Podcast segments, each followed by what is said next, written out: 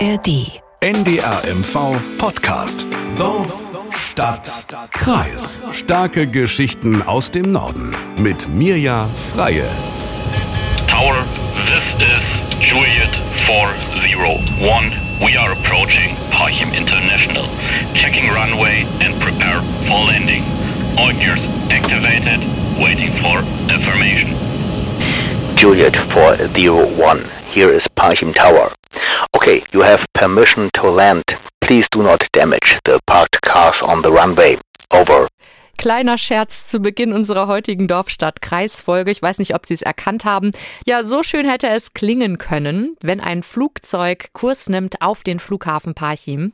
Doch leider, leider musste sich der Kapitän unseres Flugzeugs heute der Realität stellen. Dort auf dem Flughafengelände stehen sehr, sehr viele Autos, die von einer Spedition noch weiter verschickt werden. Die lagern dort zwischen. Sonst allerdings passiert da gerade nicht so viel. Unsere Podcast-Reise führt uns heute genau dorthin, auf den stillgelegten Flughafen Schwerin-Parchim. Der liegt etwas mehr als 30 Kilometer von der Landeshauptstadt Schwerin entfernt und der sollte mal ganz groß rauskommen. Doch von diesen Plänen ist eben nicht mehr allzu viel übrig, wie wir gleich ganz genau erfahren werden. Kompakt, informativ und unterhaltsam, das ist Dorf, Stadt, Kreis. Sie finden alle Folgen unseres Podcasts unter anderem in der App der ARD Audiothek. Denn wer bei uns zu Wort kommt, der kennt sich aus mit den Themen, die vor unserer Haustür beziehungsweise in diesem Fall vor unserem Rollfeld spielen. Und das ist heute unser Reporter Paul Moosbacher aus dem Mecklenburg-Studio Schwerin. Hallo Paul. Hallo Mirja. Paul, ich kann dir verraten, ich bin schon an ziemlich vielen äh, Flughäfen gelandet, allerdings noch nie in Parchim. Wie sieht es denn da bei dir aus? Hattest du da mehr Glück oder anders gefragt, wie bist du überhaupt auf dieses Thema Parchim und den Flughafen gestoßen? Ja, dass du da noch nicht gelandet bist, ist, äh, glaube ich, kein Wunder. Da findet ja schon lange nichts mehr statt. Auch der Funkspruch, den wir jetzt hier gerade zu Beginn gehört haben, äh, den dürfte, der dürfte lange nicht über den Tower in Parchim gegangen sein. Aber ähm, erstmal dazu, wie ich drauf gekommen bin. Natürlich auch nicht, indem ich dort gelandet bin, sondern über einen Kollegen. Äh, ich bin hier zugezogen in Mecklenburg-Vorpommern und kenne die Gegend nur bedingt. Von daher war mir die Geschichte anfangs gar nicht bekannt. Die lange Geschichte dieses Flughafens. Ein Kollege, Chris Lose, hat mich dann darauf aufmerksam gemacht und mich gefragt, ob wir da nicht mal ein bisschen uns mit beschäftigen wollen. Wir haben dann dazu ein Fernsehstück gemacht und auch schon einen Radiobeitrag. Die liefen Ende des vergangenen Jahres und äh, ich fand das total faszinierend, dieses Thema. Was an diesem Flughafen alles geschehen ist, äh, ist ja beeindruckend einfach unterm Strich. Also äh, beeindruckend schlecht. da wollte ich unbedingt mehr erfahren. Äh, ich glaube, so geht es auch vielen anderen Leuten. Ich wollte erfahren, wie äh, kann, kann sowas passieren. Und da haben wir uns entschlossen, tiefer zu bohren. Genau, und ihr habt euch dann, also du und Chris Lose, du hast ihn eben schon erwähnt, ähm, habt euch dann im Vorfeld ja schon alles angeschaut. Ihr habt mir mal ein paar Bilder davon zugespielt und also alleine durch die Bilder hat sich bei mir ja schon so ein Gefühl ähm, aufgebaut. Schilder uns doch mal für all diejenigen, die die Bilder eben nicht sehen oder sehen können, äh, wie ist das da? Wie sieht es dort aus vor Ort? Was ist da eigentlich alles noch da? Ja, was ist da noch da? Gute Frage. Ähm, das muss man erstmal identifizieren unter dem Ganzen, was da inzwischen drüber gewachsen ist. Ähm, es sieht sehr dystopisch aus. Also es sieht eigentlich aus, als könnte man da easy eine einen postapokalyptischen Film drehen oder so, wie eine Filmkulisse. Wenn ich das ein bisschen bildlicher beschreiben soll, da ist ja viel Infrastruktur vorhanden, aber die wird eben seit Jahren nicht genutzt. Und deswegen ist da quasi alles aus den Angeln gehoben. Also da sind Zäune, die hängen schief. Äh, da ist ein Parkplatz, der seit Jahren nicht genutzt wird, der überwuchert wird von Moosen und Gestrüpp. Da ragen Kabel, lose Kabelenden aus dem Boden, wo man sich fragt, wofür sind die denn eigentlich gedacht? Es gibt Fußgängerüberwege, einst mal installiert, um die äh, vielen, um den großen Andrang von Fußgängern dort zu bewältigen. Äh, die Schilder dazu sind völlig ausgeblichen. Äh, hinter den Scheiben des Flughafengebäudes, die auch so ein bisschen angelaufen sind, hängen irgendwelche in Glassichtfolie verpackte DIN A4 Blätter, die äh, darauf hinweisen, Achtung, kein Flugbetrieb und hier ist nichts los und da kam noch dazu die Bilder, die du gesehen hast. Mhm. Äh, ich erinnere mich an den Drehtag. Es hat geregnet. Es war ein sehr trister Tag über Parchim und das äh, schlägt sich auch auf den Fotos irgendwie nieder und gibt denen nochmal so die extra verlassene Atmosphäre. Ähm, genau, also es ist einfach ein absolut verlassenes Gelände. Ja, und was ich ja so krass finde, du hast es jetzt auch beschrieben, also diese Schilder, die da so ausgeblichen sind und so. Und eben von außen betrachtet sieht es trotzdem ja noch alles komplett fertig aus. Das muss man schon sagen, wie so ein Flughafen aussehen sollte. Man fragt sich nur einfach, wo sind die ganzen Menschen hin und wie kann es sein, dass da kein Flugzeug mehr landen oder abfliegen kann? Jetzt vielleicht sollten wir einfach mal am Anfang der Flughafengeschichte starten. Wie ging denn das da überhaupt los? Die Geschichte des Flughafens reicht ganz schön weit zurück. Es ist auch gar nicht verkehrt, so weit zurück zu gehen, denn äh, um das zu verstehen, was da eigentlich passiert ist, muss man einfach mal das Gesamte betrachten. 1937 wurde der Flughafen eröffnet von der Wehrmacht als Militärflughafen. Der wurde dann 1945 von den USA zerstört, sind Bomber rübergeflogen und nach dem Zweiten Weltkrieg von sowjetischen Truppen übernommen. Die sind da geblieben bis 1992, also bis nach der Wende. Und das war zwar vor sehr langer Zeit, aber hat dann noch seinen Einfluss auf die Zeit danach haben sollen, denn äh, die sowjetischen Truppen haben bei ihrem Abzug erstmal die ganzen technischen Anlagen demontiert, also die für den Flugverkehr relevante Technik haben die mitgenommen. Und während der ganzen Nutzung durch das Militär, die ja ungefähr 60 Jahre lang war, also die längste Zeit, die der Flughafen überhaupt äh, Bestand hat, sind tatsächlich schätzungsweise, also es gibt da verschiedene Schätzungen, einige gehen davon aus, dass mehrere Millionen Liter Flugzeugbenzin dort im Boden versickert sind. Mhm zum Beispiel aus defekten Tanks oder aus Lecks in Leitungen, also im Endeffekt aus Schlamperei, äh, sind durch die Nutzung des Militärs dort, äh, ist da dieses ganze Kerosin im Boden versunken. Das sollte später nochmal wichtig werden, aber wir werden noch sehen, wie. Wir müssen hier ein bisschen chronologisch vorgehen äh, für das Verständnis. Paul, wie ging es denn nach der militärischen Nutzung weiter? Nach der militärischen Nutzung sollte das Ding auf jeden Fall weiter betrieben werden, denn man will natürlich die Infrastruktur, die da schon besteht, nicht unbedingt aufgeben. Deswegen hat der Landkreis übernommen. Erstmal als Eigentümer und als Betreiber. Der Landkreis Parchim hat es übernommen, hat die FPM Flughafen Parchim Mecklenburg GmbH gegründet, eine Betreibergesellschaft, um quasi den Flughafenbetrieb abzuwickeln. Und dort wurde dann auch tatsächlich geflogen. Also es durfte sogenannte allgemeine Luftfahrt unter Sichtflugbedingungen durchgeführt werden. Flug unter Sichtflugbedingungen bedeutet sich nicht auf Instrumente zu verlassen, sondern eben auf das eigene Auge. So war das bis 1994 und dann hat das Land den Großteil der Anteile übernommen an dem Flughafen. Landkreis war aber immer noch zum Teil Eigentümer und genauso war die Norddeutsche Landesbank zum Teil Eigentümer. Die drei haben sich also ab 94 den Besitz geteilt. Ja, und dann ist es nach vorne gegangen und bis ins Jahr 2000 sind über den Flughafen auch tatsächlich jährlich 14.000 Passagiere ungefähr und 30 äh, Flugbewegungen am Tag gegangen. Ja, das heißt, es war mal richtig viel Flugverkehr tatsächlich am Flughafen. Dabei war ja noch doch nach dem Truppenabzug erstmal alles weg. Wie kam es dazu? Du hast es eben schon angesprochen, die haben einfach alles demontiert, ne? Hm, genau, also alles, alles weg, das will ich so nicht unterschreiben. Äh, ich habe in der Recherche hat sich ergeben, dass die technische Anlagen mitgenommen haben. Ob sie alles mitgenommen haben, weiß ich nicht. Aber genau, es war erstmal nicht die Infrastruktur vorhanden, die man für den Betrieb von einem Flughafen braucht. Und deswegen haben Land und Kreis das Gelände, als es in ihrem Besitz war, wieder ziemlich aufgebaut. Also seit 1992 ist da schon viel passiert. Die haben dann bis ins Jahr 2000 die Befeuerung erneuert zum Beispiel. Mhm. Die Befeuerung, das ist, äh, das sind Licht, die festen Lichtsignale, die man so kennt äh, an der Landebahn und äh, ne, damit genau, die Flugzeuge ja. wissen, wo. Und haben ein Provisor, erstmal als provisorischen äh, Tower gedachtes äh, Ding dahingestellt. Das blieb dann doch sehr viel länger, ähm, kommen wir aber später nochmal drauf. Mhm.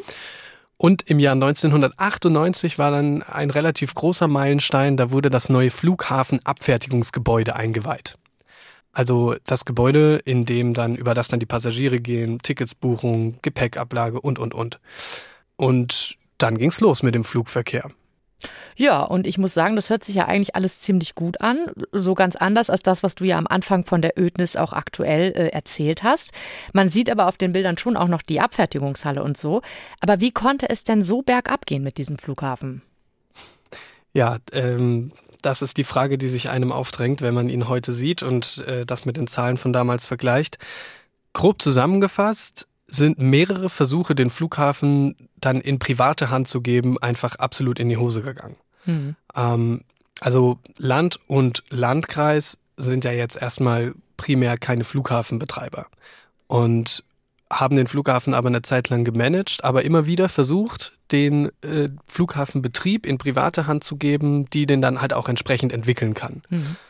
Jetzt gab es da verschiedene Versuche. Ich bin in der Recherche relativ spät darauf gestoßen, dass es wohl schon in den 90ern einen ersten Versuch gab mit einem Unternehmer namens Karl Heinrich von Gablenz. Okay.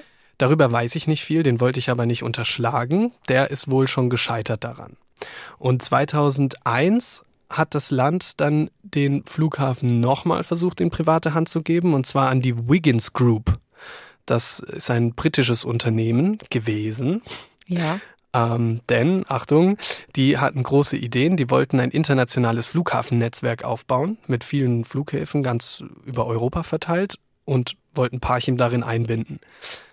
Aber die sind gescheitert mit ihrer Idee und mussten sich aus Parchim zurückziehen, mussten sich auch aus Tschechien, Italien und Dänemark zum Beispiel zurückziehen und mussten das Ding 2007 dann wieder an den Landkreis geben. Bitte. Düdüm. genau. Und das war schon ein Ding, weil also mit dieser Planestation Group äh, war es eigentlich das erste Mal, dass da ganz große Versprechungen im Raum standen, was den Flughafen angeht. Die haben gesagt, äh, lang, längerfristig rechnen wir damit, 100.000 Tonnen Fracht über den Flughafen abzuwickeln, jährlich und auch eine Million Passagiere. Konkret haben sie gesagt, ab 2006. Äh, genau, das wurde aber erstmal nichts, denn bei denen ist einfach insgesamt, die sind insgesamt in der Krise gewesen und konnten da nicht viel investieren. Mhm. Da hat dann sogar, während die im Besitz des Flughafens waren, der Flugbetrieb zwei Jahre komplett stillgestanden. Und als dann schließlich endgültig klar wurde, dass sie gescheitert sind an ihrer Idee, haben sie eine Entschädigung gezahlt an das Land, um den Kaufvertrag aufzulösen, beziehungsweise den Vertrag über die Betriebserlaubnis. Und dann hat der Landkreis Parchim wieder übernommen und hat die Baltic Airport Mecklenburg GmbH gegründet. Okay, das heißt ja, das ist jetzt wieder der Landkreis, derjenige, der handeln sozusagen oder handeln muss in diesem Falle. Dabei wollte er ihn ja eigentlich loswerden. Richtig, wollte er unbedingt, aber er hatte sozusagen an, an dem Zeitpunkt keine andere Wahl, mhm. als den Flughafen wieder zu übernehmen, weil man wollte den Flugbetrieb sicherstellen. Denn in das Ding sind relativ viele Fördermittel geflossen. Also von EU-Ebene, ne, die dann vom Land weiter verteilt werden an den Flughafen zum Beispiel. Ja. Und diese Fördermittel sind ja zweckgebunden. Ne, du gibst Fördermittel, weil du sagst, okay, da ist ein Flughafen, äh, den fördern wir als Infrastruktur, aber wenn da kein Flugbetrieb mehr ist, dann kriegst du halt auch die Fördermittel nicht mehr. Nee, klar. So, und deswegen haben die gesagt, gut, wir übernehmen das Ding gezwungenermaßen wieder, um eben den Flugbetrieb sicherzustellen und damit die Fördermittel nicht zurückgegeben werden müssen. Das war so meines Wissens nach der Hauptgrund, dass sie es damals wieder übernommen haben. Aber auch der Hauptgrund, dass sie äh, versucht haben, das Ding möglichst schnell wieder abzugeben. Ähm, denn sie waren natürlich, also sie waren eben gezwungen, sie wollten das nicht. Schließlich nach zwei Jahren, also die haben das zwei Jahre lang gemanagt, wurden während der Zeit auch ordentlich bezuschusst vom Innenministerium. Zwei Millionen im Jahr für die Betriebskosten haben die bekommen und haben es dann an einen, äh, haben das dann wieder ausgeschrieben, den Betrieb, um ihn wieder loszuwerden und sind ihn auch losgeworden und zwar an einen Unternehmer aus China, den Herrn Jonathan Pang. Und auch der ist aber massiv gescheitert mit seinem Plan, diesen Flughafen zu entwickeln und schließlich sind nun seit fünf Jahren dort keine Flugzeuge geflogen. Und aus dem Grund hat der Flughafen, ist jetzt dort genau das passiert, was damals noch durch die Übergabe, durch die Übernahme des Landkreises äh, hatte verhindert werden sollen.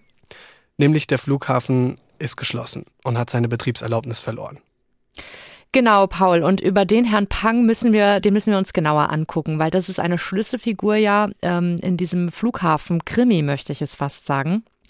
Und lass uns mal zu wirklich diesen spannenden Plänen kommen. Der hatte ja wirklich sehr, sehr viel vor, um den Flughafen neu aufzustellen. Und ich meine mich ja sogar zu erinnern, dass mal vorgesehen war, tausende Chinesen herzufliegen nach Parchim, die dann dort in einem extra Shopping-Areal irgendwie einkaufen gehen sollten. Was weißt du denn darüber? Hast du schon genau richtig gesagt. Ähm, das war crazy, was der ja. Pang vorhatte. Also Ich habe habe mich mal in die Lage eines versucht, in die Lage eines Parchimas zu versetzen, der Hm. damals mit diesen Plänen konfrontiert wird. Das mal vorab. Und ich dachte mir, ich hätte damals als Parchima gedacht, wow, was der Typ vorhat, ist so krass, der muss irgendwas über diese Region wissen, was ich nicht weiß, äh, warum er denkt, dass das klappen könnte. Ja. Okay, und jetzt gehen wir mal ins Detail. Pang hat von nicht weniger, er selbst hat sogar von einer Million bis zehn Millionen Arbeitsplätzen gesprochen. Wahnsinn, ne? Äh, wir re reden jetzt erstmal über Hunderttausende vielleicht. Ich weiß nicht, weil das ist wirklich, ab, aber ist ja alles utopisch. Ähm, also er wollte wahnsinnig viele Arbeitsplätze schaffen in der, er nannte sie Parchim Airport City. Er hat nicht nur den Flughafen erworben, er hat auch Gewerbeflächen außenrum erworben und seine Idee war da ein Riesending draus entstehen zu lassen. Ein Fünf-Sterne-Hotel wie am Flughafen in Dubai. Ähm, der größte Luxus-Duty-Free-Center der Welt mit 7000 Shops von Gucci, Prada, Armani und so weiter sollte in Parchim stehen. Und sein Gedanke dahinter war, die Chinesen fliegen total auf europäische und vor allem deutsche Markenprodukte.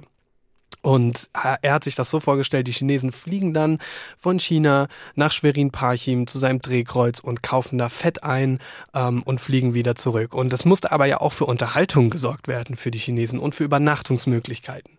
Da hatten wir dann schon das Fünf-Sterne-Hotel wie im Flughafen an Dubai, aber er hat auch geplant, kostenlose Shaolin-Shows zu zeigen. In einem Tempel für die Ewigkeit, wie er es genannt hat. Und die sollte man sich von einem künstlichen Berg aus ansehen, in einem fliegenden Märchenland. Ich bin gerade etwas sprachlos an dieser Stelle, Entschuldigung. Da warst du sicher nicht die Einzige. Also wenn man sich die Präsentation ansieht, äh, also es gibt ja Filmaufnahmen von damals, wie er seine Projekte vorgestellt hat. Das Krasse ist nämlich, die waren schon sehr konkret, denn er hatte Visualisierungen, er hatte Modelle, da gab es Flächenbebauungspläne, die in PowerPoint-Präsentationen vorgestellt wurden. Und da hast du immer in diesen alten Filmaufnahmen diesen Pang, der, der, der da steht und erzählt von seiner Vision und außenrum sitzen die ganzen Kreisvertreter, Stadtvertreter, Menschen aus Parchim und äh, gucken so, mhm. also so ungefähr wie du dich jetzt gerade fühlst wahrscheinlich. Ja. Aber deswegen sage ich, man musste den Eindruck haben, der Typ weiß irgendwas, was ich nicht weiß. Ja, und ich finde das so krass, weil, wie, äh, wie, du schon sagst, es gibt Filmaufnahmen. Ich meine sogar, es gibt auch einen Dokumentarfilm nur über Herrn Pang, ne? Ganz genau, den gibt's. Parchim International heißt der, oder Parchim International, ist ein deutscher Film. Der ist nämlich wirklich, also erstmal ist er wie ich finde, ziemlich lustig. Wenn man die Gesamtgeschichte kennt, ist super gedreht und äh, man kommt mal ein bisschen an diesen Herrn Pang ran. Ne? Also er hat sich natürlich auch äh, etwas dargestellt in den Film, in Anführungszeichen. Ähm, aber wenn man, also ich würde empfehlen, den Film zu gucken, mir dazu die ganze Geschichte nochmal genauer anzuschauen. Und dann hat man, glaube ich, eine ganz gute Idee davon, was er so für ein Typ ist. Also auf jeden Fall finde ich diese Ideen ziemlich unglaublich. Und äh, dahinter steckt zum einen, wie du ja eben schon erwähnt hast, der Herr Pang, aber ich könnte mir auch vorstellen, der konnte das bestimmt nicht alles alleine wuppen und hat sich gegebenenfalls noch eine Firma mit ins Boot geholt oder wie war da sein, genauer, sein genaues Vorgehen? Mhm, genau, also nicht, nicht alleine wuppen ist noch äh, nüchtern ausgedrückt. Er konnte es eigentlich gar nicht wuppen. Es sah erstmal so aus, als habe er sich maßlos übernommen. Also mhm. der Pang hat das ja gekauft. 30 Millionen Euro für ungefähr 850 Hektar. Mhm. Hat er so, so der Kaufvertrag. Dann äh, die 30 Millionen musste er aber nicht sofort überweisen, sondern die waren in Raten zu zahlen und die erste Rate war, er hat 2007 erworben, das Ding, und die erste Rate war Ende 2007 fällig. Das waren 12 Millionen ungefähr. Und die hat er einfach nicht gezahlt. Okay. Ähm, warum? Ist ganz interessant. Warum wissen wir nicht, aber er selbst hat gesagt, dass ihm eine Lizenz von der chinesischen Regierung fehlt, um diese Investition in Deutschland zu tätigen. Also scheinbar musste die chinesische Regierung eine so hohe Investition erstmal absegnen. Er wollte nämlich auch dafür Kredite von der chinesischen Import-Export-Bank nutzen. Pang sagte jetzt, die chinesische Regierung ist verstimmt, weil Deutschland den Dalai Lama empfangen hatte. Okay. Vor kurzem. Ja. Der Dalai Lama war zu Besuch in Deutschland und äh, wurde dort wohl als offizieller Repräsentant von Tibet empfangen. Und weil China, Tibet natürlich, äh, China und Tibet ihre Geschichte haben, war die chinesische Regierung dann scheinbar verstimmt darüber, dass der Dalai Lama in Deutschland war und wollte die Zahlung nicht bewilligen. Deswegen hat Pang gesagt, kann er das nicht zahlen. Das war aber jetzt ein Problem, weil der Landkreis äh, wollte natürlich das Geld haben. für, für, seinen, für seinen Flughafen und die Flächen, an die er verkauft hatte. Und dann kam es schon im nächsten Jahr zu einer Art von Lösung, will ich sie mal nennen. Also es war eigentlich ein sehr zwielichtiges Dreiecksgeschäft. Äh, als Pang angefangen hat, in diesen Flughafen zu investieren, auf der Bildfläche zu erscheinen, haben direkt verschiedene Unternehmen Interesse angemeldet. Und zwar daran, auch zu investieren und zum Beispiel Gewerbeflächen dort zu erwerben. Die würden ja dann im, Werk, im Wert wahnsinnig steigen, wenn er da sein, sein Luxushotel und was weiß ich was draufbaut. Mhm. Darunter war auch der äh, Immobilienriese Goodman aus Australien, ein weltweit aktives Immobilienunternehmen aus Australien. Und das hat sich der Landkreis dann zunutze gemacht. Pang konnte das Geld selber nicht zahlen. Also hat der Landkreis einem Dreiecksgeschäft zugestimmt, das wie folgt funktionierte. Pang bekam im Grundbuch, wurde im Grundbuch als Eigentümer der gesamten Fläche eingetragen und sollte davon einen kleinen Teil an die Goodman Group aus Australien übertragen. Dafür sollte die Goodman Group 12,25 Millionen Euro überweisen, die dann auf dem Konto des Landkreises landen. Und so ist es auch geschehen. Das heißt, über einen Dritten ist der Landkreis dann an die erste Kaufrate von 12 Millionen Euro gekommen und Pang ist Eigentümer der Flächen im Grundbuch geworden. Das ist unfassbar. Ich finde das wirklich einfach unfassbar. Aber gut. Ja, da muss man, glaube ich, ganz tief dahinter, dahinter stecken, um zu wissen, wie solche Entscheidungen fallen können in der Politik. Wir können jetzt erstmal nur mit dem arbeiten, was wir aus der Recherche wissen. Ja. Und da muss man einfach davon ausgehen, dass der Landkreis mehr oder weniger keine andere Wahl hatte zu dem Zeitpunkt, um wenigstens einen Teil dieses Kaufpreises reinzukriegen. Ich mache gar nicht dem Landkreis da einen Vorwurf, sondern ich frage mich, guck dir das mal an, da erwirbt jemand mit fremdem Geld ein, ein, ein Grundstück und steht jetzt als Eigentümer da in dem, in dem Dings drin, obwohl er selber das gar nicht bezahlt hat. Das finde ich unfassbar. Mhm, Wahnsinn, ne? Mhm. Und anscheinend hat er es ja nicht mal so geplant. Nee, aber es ist ja gut, gut gelaufen für ihn für ihn erstmal ganz prächtig gelaufen. Vor allem, weil er die zweite Rate, äh, also dann äh, die 12 Millionen hat er dann bekommen. Insgesamt hm. sollte er aber eigentlich 30 Millionen Euro hm. zahlen. Und die anderen 17 Millionen, beziehungsweise acht, knapp, knapp 18 Millionen, wurden ihm dann einfach erlassen. Das heißt, er hat eigentlich de facto ja nicht viel bezahlt, oder? Er hat schon was gezahlt. Äh, er hat ja im Endeffekt über dieses Dreiecksgeschäft die 12 Millionen aufbringen können. Und er hat vor allem, und das war auch erstmal für den Landkreis tatsächlich das Wichtigste, er hat die Betriebskosten gezahlt. Okay. Das sind monatlich 200.000 Euro gewesen ungefähr. Und diese Betriebskosten war der Landkreis dadurch los. Und außerdem hat er, waren da noch so ein paar Absprachen. Er hat zum Beispiel einen neuen Flughafentower gebaut, der auch so fünf bis sieben Millionen Euro gekostet hat. Er hat die Rollbahn erneuert für sehr viel Geld. Äh, das Flughafengebäude hat er auch erweitert um einen Anbau mit zwei Gepäckförderbändern. Also er hat schon einiges investiert, aber an sich äh, war es das totale Schnäppchen. Ja, also ich meine, immerhin hat er da investiert. Klingt trotzdem ein bisschen irritierend, ne? wenn man so hört, wie ich eben schon sagte, ist eigentlich die äh, Goodman Group aus Australien, die da ja theoretisch das Geld gegeben hat. Trotzdem, es gehört ihm. Und was bedeutet das nun für die Stadt bzw. für den Kreis? Für die bedeutet es aktuell erstmal, dass sie zuschauen müssen, wie das Ganze verrottet.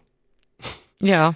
Das ist sehr hart ausgedrückt, aber so ist es. Der, das ganze Ding ist ja schon irgendwie eine Chance für die Region. Also die Rollbahn, die Flächen, die, die Flugerlaubnisse, die es da gab. Ähm, wenn man sich die Berichterstattung über die Jahre über den Flughafen anschaut, dann stößt man auch immer wieder auf Befürworter und Visionäre innerhalb der, der äh, Kreispolitik, der, der Landespolitik, die sagen, Mensch, wir können da echt was draus machen und da ist doch so viel vorhanden und wir glauben an den Flughafen Parchim. Ähm, und das zieht sich über Jahre hinweg, diese Hoffnungen da rein. Und dadurch, dass diese Flächen aber jetzt nicht dem Landkreis gehören oder der, der Stadt, können die einfach dort nicht walten. Ähm, die können dort nichts machen, müssen also gerade im Moment äh, zuschauen, wie sich das Ganze einfach entwickelt. Weil Pang ist ja nach wie vor Eigentümer der Flächen. Mhm. So, Pang hat das Ganze ja legal erworben. Er hat zwar nicht den ganzen Kaufpreis gezahlt, ein Teil wurde ihm erlassen, aber im Endeffekt alles per Beschluss seines Vertragspartners, des Kreistages. Also er hat das Ding legal erworben und seine chinesische Firma, die Henan Link Global Logistics, steht im Grundbuch als Eigentümer der Flächen.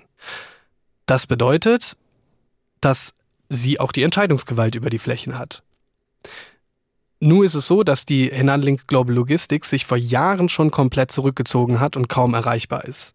Jonathan Pang ist tatsächlich offiziell nicht mal mehr als Geschäftsführer der Henanlink Global Logistics geführt, sondern inzwischen wechseln sich seine Frau und sein Schwager da irgendwie ab. Das Problem damit, dass die Flächen der chinesischen Firma Henan gehören, ist, dass kein Insolvenzverfahren angestoßen werden kann, um wieder Zugriff auf die Flächen zu bekommen. Pang hat drei deutsche Firmen gegründet, um den Flughafenbetrieb abzuwickeln. Und sowieso den ganzen Geschäftsbetrieb seiner chinesischen Firma in Deutschland abzuwickeln. Das sind drei verschiedene Firmen und gegen alle laufen Insolvenzverfahren, seit er sich zurückgezogen hat. Aber für die, für die Insolvenzverfahren gegen die deutschen Firmen zuständig ist das Schweriner Amtsgericht. Und das sieht sich nicht zuständig für eine chinesische Firma. Ist ja auch klar. Was will da ein deutsches Gericht ein Insolvenzverfahren gegen eine chinesische Firma anstoßen? Mhm. Geht so nicht. Bedeutet also, bis kein ordentliches Insolvenzverfahren gegen die Hinanlink Global Logistics angestoßen ist, steht dort erstmal alles still.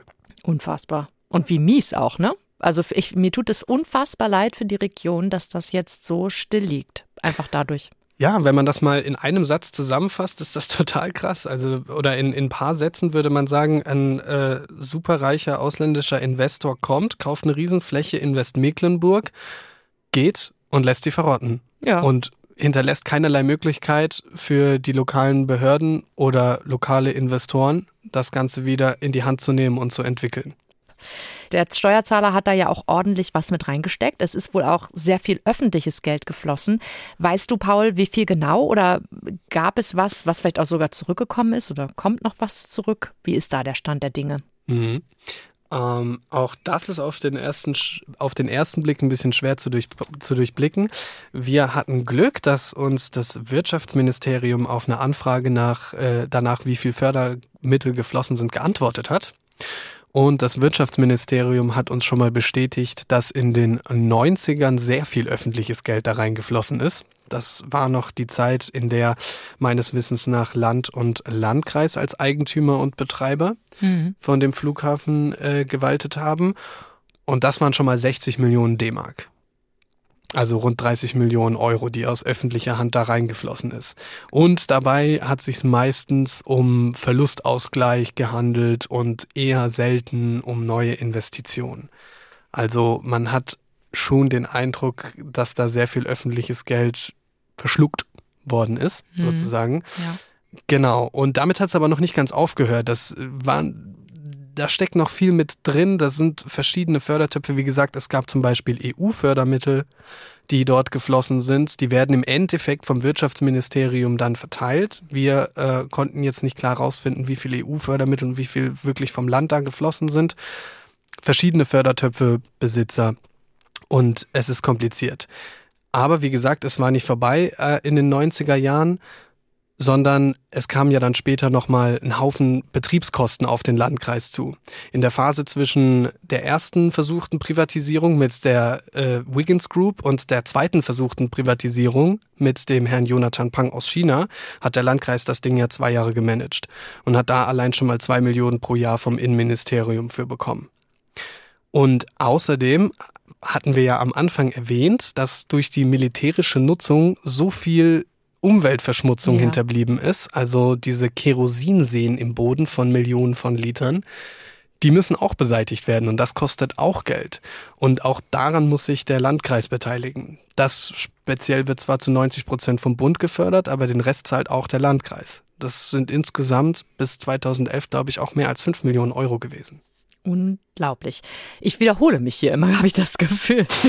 Wie lange soll es denn in Parchim so nun weitergehen mit diesem Gelände, beziehungsweise wie kann es weitergehen? Erstmal, dass du dich wiederholst, ist gut. Das Gefühl habe ich auch. äh, denn ja, es ist wirklich eine, es, es scheint eine unendliche Geschichte zu sein.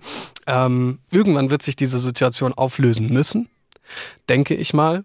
Hoffe ich mal irgendwie. Ich glaube, da spielt auch ein bisschen Wunschdenken mit rein und dann wird auch wieder was damit passieren.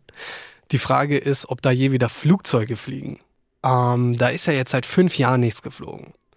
Als dann Pang damals verschwunden ist, gescheitert war mit seiner Vision, haben sich wieder viele Interessenten angemeldet, die tatsächlich den Flugbetrieb wieder aufnehmen wollten. Mhm. Das war aber 2019, vor fünf Jahren.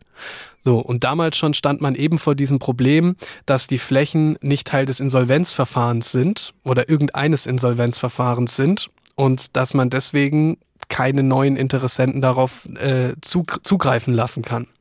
Und jetzt steht das Ding seit fünf Jahren still und wenn man dort ist, dann wird einem wirklich klar, fünf Jahre Stillstand tun so einem Flughafen und den technischen Anlagen nicht unbedingt gut. Alles verwittert.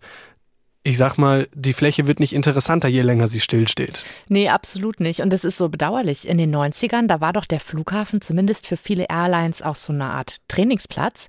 Hätte man das denn nicht wenigstens wieder aufleben lassen können oder belassen können, damit ein bisschen Geld reinkommt? Das wäre vielleicht möglich gewesen, wenn äh, der Landkreis den Flughafen wieder übernommen hätte. Mhm. Hat er aber nicht. Hat er auch äh, kategorisch ausgeschlossen. Äh, es, es, ist ja schon mal schwierig gewesen mit den Betriebskosten und dem Betrieb, bevor der Pang übernommen hatte. Ähm, klar ist, der Landkreis kann das Ding nicht managen. Und äh, solange der Hinan das alles gehört und die die Entscheidungsgewalt darüber haben, kann man jetzt auch nicht äh, fröhlich Flüge dort starten lassen, ohne das äh, wieder in die eigene Hand zu nehmen. Ne? Mhm. Ähm, und dann ist noch die Frage, ob man durch Trainingsflüge dort überhaupt jemals genug Geld einnehmen kann. Äh, das sind ja 200.000 Euro monatlich. Ich glaube damals diese Trainingsflüge, das war auch kein großes Geschäft. Das war nur, weil der Flughafen nicht groß anders genutzt wurde. Aber damals war er ja noch in der Hand des Landkreises. Ähm, ja, Paul, jetzt haben wir, wir haben immer wieder das gleiche Ergebnis. Äh, man kommt da nicht so richtig weiter. Was meinst du denn so als zum Schluss hin unseres Podcasts? Wirst du wohl jemals dort in einen Ferienflieger einsteigen können oder was meinst du? Was steht für, für Parchim in den Sternen? Ich fürchte, nicht viel, vor allem in naher Zukunft nicht. Also in naher Zukunft kann man nicht hoffen, dass äh, da nochmal irgendwas passiert. Erst muss dieses komplizierte internationale Geflecht aufgelöst werden. Die Insolvenzverfahren müssen ordentlich angestoßen werden und die Besitzverhältnisse müssen wieder geordnet und neu verteilt werden. Und das ist ein komplizierter und super langer Prozess, der eigentlich noch nicht mal richtig begonnen hat. Man kann also in naher Zukunft nicht mit viel rechnen da. Ich kann mir aber auch einfach nicht vorstellen, dass bei so einer Riesenfläche, die an sich so viele Interessenten hat, nichts mehr passiert. Was ich aber vor allem auch interessant finde, ist, ich glaube, als Flughafen, ich bin mir unsicher, ich glaube, unter dem Mobilitätsaspekt stört es niemanden groß, dass da nichts fliegt. Also ich glaube, die Notwendigkeit dieses Flughafens besteht vielleicht nicht unbedingt. Und ich glaube, dass vielleicht auch deswegen ein privater Unternehmer nach dem anderen an dem Ding gescheitert ist, weil ein, ein Flughafen, der wirklich gebraucht wird, der an einer strategisch wichtigen Stelle ist, der würde ja wohl auch irgendwann mal funktionieren. Ich würde, ich, ich stelle es jetzt hier mal in Zweifel, dass es die alleinige Schuld der Unternehmer war, die versucht haben, diesen Flughafen immer zu übernehmen. Ich sage nicht, dass sie nicht schuld waren, aber ich sage, ich weiß nicht, ob sie schuld waren oder ob es nicht vielleicht auch einfach damit zu tun hat, dass man zu optimistisch ist im Hinblick auf die Lage dieses Geländes. Vielen lieben Dank, Paul Moosbacher aus dem Mecklenburg Studio Schwerin, dafür, dass du uns das alles einmal erläutert hast. Gerne. Paul, komm auf jeden Fall gerne wieder, wenn es vielleicht ja doch noch mal was Neues gibt im Falle Parchim und Flughafen. Die Redaktion dieser Folge hatte übrigens Ulrich Lasshuschka. Bei Dorf, Stadt, Kreis sprechen wir ja immer über spannende Geschichten und Entwicklungen bei uns im Land. Während in Parchim der Flugverkehr derzeit ja immer noch ruht, ist rund um Rostock sehr viel Action durch Militär und Eurofighter. Und wenn Sie dazu einmal mehr erfahren möchten, hören Sie mal in die Dorf, Stadt, Kreis Folge 148 Militärbasis in Rostock. Alle Folgen von Dorfstadtkreis finden Sie in der kostenlosen App der ARD Audiothek. Und dort gibt es auch noch viel mehr Podcasts aus anderen Redaktionen zu entdecken. Zum Beispiel Weltmacht China. Da geht es um ganz unterschiedliche Themen mit chinesischem Kontext, darunter beispielsweise um die Shopping-Phänomene Temu und Shein. Wie kommt's, dass das alles so günstig ist und was steckt dahinter? Ich verlinke Ihnen auf jeden Fall die Empfehlungen von heute wieder in unseren Shownotes. Mein Name ist Mirja Freie. Auf Wiederhören. NDR MV Podcast. Dorf, Stadt, Kreis. In der kostenlosen NDR MV App und in der ARD Audiothek.